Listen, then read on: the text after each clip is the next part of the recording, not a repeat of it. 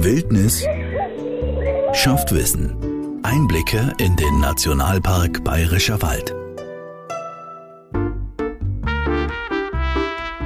Wer in die Natur raus will, der flüchtet nicht selten vor Computer, Smartphone und sonstiger Technik, die uns das Leben eigentlich leichter machen soll, aber uns auch oft ziemlich gnadenlos den Takt für unseren Alltag diktiert. Aber Natur und Hightech müssen keine unvereinbaren Gegensätze sein. Moderne Technik kann uns helfen, die Natur noch intensiver zu genießen, noch mehr über sie zu erfahren und sie auch besser zu schützen, wenn wir wollen. Der Nationalpark Bayerischer Wald hat diesen Trend schon längst erkannt und setzt immer mehr auf digitales Besuchermanagement. Was das ist, das will ich mir von Julia Zink von der Nationalparkverwaltung erklären lassen. Sie arbeitet seit Januar 2020 dort und ist seitdem auch zuständig für das digitale Besuchermanagement. Und mit mir wandert Julia Zink ganz analog vom Parkplatz Waldhaus Reibe Richtung Waldhäuser. Frau Zink, wir sprechen heute digitales Besuchermanagement im Nationalpark Bayerischer Wald. Ich bin ganz froh, dass ich trotzdem einer Gesprächspartnerin aus Fleisch und Blut äh, gegenüberstehe, dass wir ein bisschen wandern. Was macht man denn so im digitalen Besuchermanagement? Das klingt ja auch ja, sehr, sehr hochtrabend. Ja, es ist eigentlich halb so wild.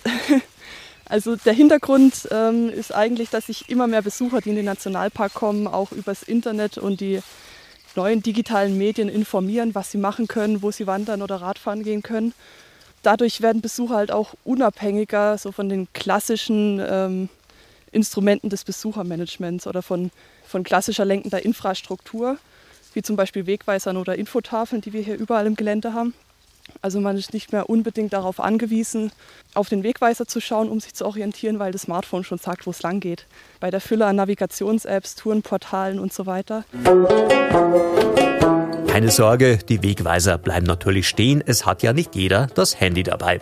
Aber wer so eine App nutzt, der bekommt jede Menge Zusatzinformationen rund um die gut 500 Kilometer Wander- und Radwege im Nationalpark. Das kommt sehr auf die App an. Es gibt da ja einen ganzen Haufen an Apps. Ähm, ganz große, äh, eine große Bedeutung bei uns spielen zum Beispiel Tourenportale wie Komoot oder Outer Active. Das sind da zwei prominente Beispiele.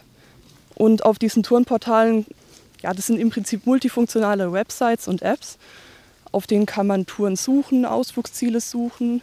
Man kann selber ähm, Touren auch aufzeichnen oder planen im Voraus und das Ganze dann auch hochladen ins Internet und mit anderen Leuten teilen. Ich kann mich dann eigentlich gar nicht mehr verlaufen, wenn ich so eine App habe. Äh, das heißt, die führt mich eigentlich so wie, kann ich mir das vorstellen, wie das Navigationssystem im Auto, das dann sagt, links abbiegen, rechts abbiegen. Genau, das können die meisten von diesen Apps schon, viele sogar offline. Eine Anti-Verlaufgarantie gibt's mit den Apps natürlich noch nicht. Vielleicht kommt die ja irgendwann mal. Aktuell gilt, die Infos aus den Apps sind noch nicht zu 100 Prozent zuverlässig. Also am besten die Beschilderung vor Ort im Auge behalten, denn die hat im Zweifelsfall recht. Was da ein bisschen ein Problem ist oder Problem werden kann, ist halt, wenn die Informationen, die dem zugrunde liegen, nicht korrekt sind oder nicht vollständig. Die meisten dieser Tourenportale und Navigations-Apps zum Beispiel basieren auf einer Geodatenbank namens OpenStreetMap. OpenStreetMap kann man sich vorstellen wie das Wikipedia für Karten. Also da sind ganz viele verschiedene Geodaten gesammelt zum Beispiel auch Wander- und Radwege. Und da ist aber nicht nur der reine Wegeverlauf eingezeichnet, sondern auch Eigenschaften von dem Weg. Und ähm, das setze ich auch an mit meiner Arbeit, bearbeite diese Datenbank, um dort eben die Wege richtig einzuzeichnen, um auch zu sagen, ob der Weg markiert ist oder nicht. Es wird dann auch oft ähm, farblich hervorgehoben dargestellt in vielen solchen Apps und ähm, welche Nutzungen dort erlaubt sind. Also ob man dort überhaupt wandern darf, ob man dort Radfahren darf so eine App informiert zum Beispiel auch darüber, ob die ausgewählte Tour familientauglich oder doch eher etwas für geübte Bergwanderer und Mountainbiker ist, ob ich vielleicht an einem See vorbeikomme, ob ein Schutzhaus am Weg liegt, in dem ich einkehren kann und so weiter. Da haben wir zum Beispiel auch in unserem eigenen Tourenportal auf unserer Nationalpark-Homepage ganz viele Tourenvorschläge gesammelt, wo sich auch jeder ähm, nach Schwierigkeitsgrad, Länge, Höhenmeter und so weiter eine Tour aussuchen kann da sind alle unsere Rundwege drin und unsere Streckenwege und auch Tourentipps, also wo dann mehrere solche Wege kombiniert werden. Also unsere Tourentipps decken eigentlich alles Mögliche ab, von der einfachen, sogar barrierearmen Wanderung ähm, bis hin zur anspruchsvollen Gipfeltour. ist da eigentlich für jeden Anspruch was dabei. Jetzt äh, kann man ja annehmen, so der Naturfreund ist vielleicht nicht so technikfasziniert. Der sagt vielleicht, ich würde gerne mal das Handy auslassen oder zu Hause lassen. Wie sehr wird denn das bisher angenommen? Also wir wissen äh, zum Beispiel von einer Befragung, die vor ein paar Jahren stattgefunden hat, dass die allermeisten Leute schon ein Smartphone besitzen und es auch unterwegs dabei haben. Man muss halt oft so die Balance finden zwischen ähm, der Ablenkung vom Naturerlebnis durch digitale Medien, aber die Medien können ja auch das Naturerlebnis unterstützen und, und stärken. Julia Zenk ist auch eine leidenschaftliche Wanderin.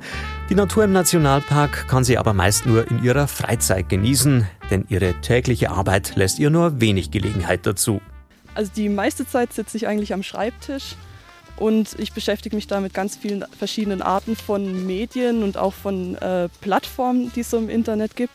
Ein Hauptbestandteil ist zum Beispiel die Arbeit in OpenStreetMap. Da schaue ich dann, dass die ganzen Wege in dieser Datenbank richtig verlaufen. Ähm, also die OpenStreetMap-Daten werden dann wieder von ganz vielen anderen Tourenportalen und Navigations-Apps genutzt. Und ähm, auch die Tags, also die Eigenschaften von den Wegen, werden da ausgelesen. Und so kann man zum Beispiel die Routenplanung beeinflussen oder auch wie Karten dargestellt werden. Dann schaue ich zum Beispiel auch bei den Tourenportalen, ähm, bin da in Kontakt mit Betreibern von Tourenportalen, wie man die Informationen zum Nationalpark verbessern kann, und so auch die Leute über die Tourenportale besser informieren kann. Außerdem muss Julia Zink in die Social-Media-Kanäle wie Facebook und Instagram reinschauen, was da so an Wander- und Radtourentipps gepostet wird. Denn nicht überall, wo Wandern und Radeln theoretisch möglich sind, ist es auch erlaubt. Manche Wege sind auch nur zu bestimmten Zeiten gesperrt, etwa das Höllbach-Spreng am Großen Falkenstein im Frühjahr während der Brutzeit der dortigen Wanderfalken. Außerdem sollte sich jeder bewusst machen, was ich ins Netz stelle, kann Nachahmer auf den Plan rufen, auch wenn ich das nicht unbedingt beabsichtige. Und Geheimtipps sind nicht mehr geheim, wenn sie erst einmal im Internet stehen. Und kommentiere gegebenenfalls auch was oder schreib die ähm, Nutzer an und weise sie auf Fehlverhalten hin, wenn es notwendig ist. Oder beim Thema Geocaching, da haben wir auch Regeln für naturverträgliches Geocaching. Da schaue ich dann bei neuen Caches zum Beispiel, ähm, die müssen genehmigt werden von der Nationalparkverwaltung und äh, bin da dann auch im Kontakt zu den ähm, Besitzern von den Geocaches, dass es alles naturverträglich abläuft. Geocaching ist eine digitale Schnitzeljagd, bei der jemand einen Gegenstand zum Beispiel zwischen einer Baumwurzel versteckt und die Spieler müssen den versteckten Schatz dann per GPS suchen. Die meisten Geocacher sind zum Glück sehr kooperativ, naturverbunden und selbst am Schutz der Natur interessiert, freut sich Julia Zink. Digitales Besuchermanagement, ein Job mit vielen Aufgaben. Ja, kann man so sagen. Es gibt auch immer wieder neue Dinge, ähm, auch teilweise privat betriebene Outdoor-Blogs oder Websites, wo man dann mit den Leuten in Kontakt tritt, um so ähm, ja, eine bessere Besucherinformation zu erreichen. Also es ist mit Sicherheit auch ein Bereich, der in den nächsten Jahren noch wachsen wird. Und Sie bekommen ja tatsächlich dann auch äh, demnächst noch Unterstützung. Genau. Ähm, wir bekommen voraussichtlich ab Januar noch äh, Unterstützung durch einen digitalen Ranger oder Rangerin. Dann sind wir da im digitalen Bereich auch ganz schlagkräftig unterwegs. Was diese digitale Rangerin oder dieser digitale Ranger machen werden, darüber sprechen wir zu gegebener Zeit. Jetzt machen Julia Zink und ich uns erstmal auf den Weg zurück zum Wanderparkplatz. Ob wir dazu eine Smartphone-App verwenden, das bleibt unser Geheimnis. Und wenn Sie jetzt Lust bekommen haben, zum Beispiel die offizielle App des Nationalparks mit auf Ihre Tour zu nehmen, dann schauen Sie auf die Internetseite des Nationalparks Bayerischer Wald. Wunderbare Erlebnisse beim Wandern und Radlfahren wünschen Ihnen Julia Zink und Christian Keim. Wildnis schafft Wissen. Einblicke in den Nationalpark Bayerischer Wald. Als Podcast auch in voller Länge auf unserradio.de und auf der Homepage des Nationalparks Bayerischer Wald.